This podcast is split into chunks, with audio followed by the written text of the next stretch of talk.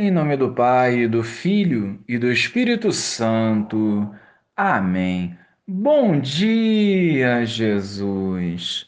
Queremos hoje acolher o Evangelho e clamar a unção do Espírito Santo para que consigamos traduzi-lo com um testemunho coerente, edificando assim o reino de Deus por onde andarmos. Amém.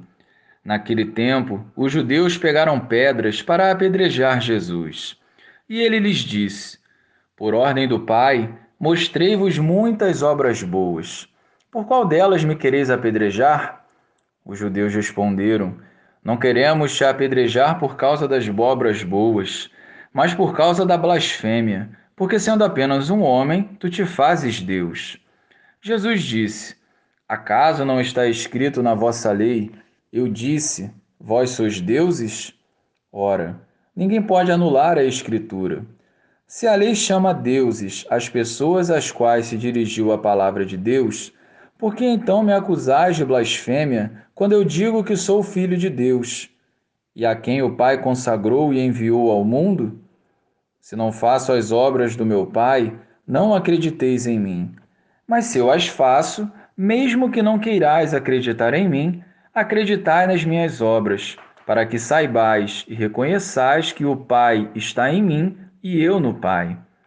Outra vez procuravam prender Jesus, mas ele escapou das mãos deles. Jesus passou para o outro lado do Jordão e foi para o lugar onde antes João tinha batizado, e permaneceu ali.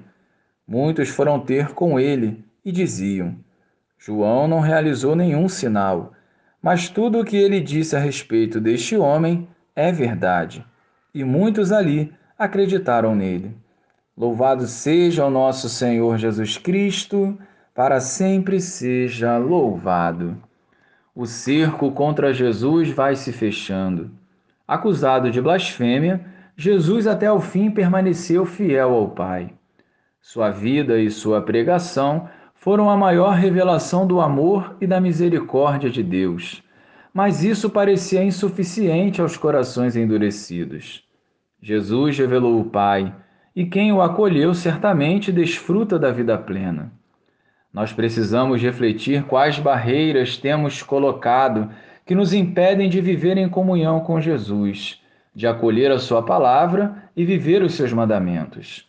Rejeitá-lo significa desprezar o Pai, e desprezar o Pai é assinar a própria condenação.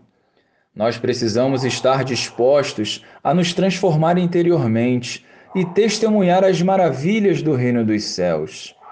Nem todos estão, mas como cristãos, devemos seguir o Senhor e fazer a vontade de Deus.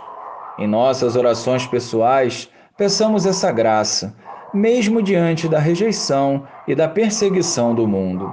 Glória ao Pai, ao Filho e ao Espírito Santo como era no princípio, agora e sempre. Amém.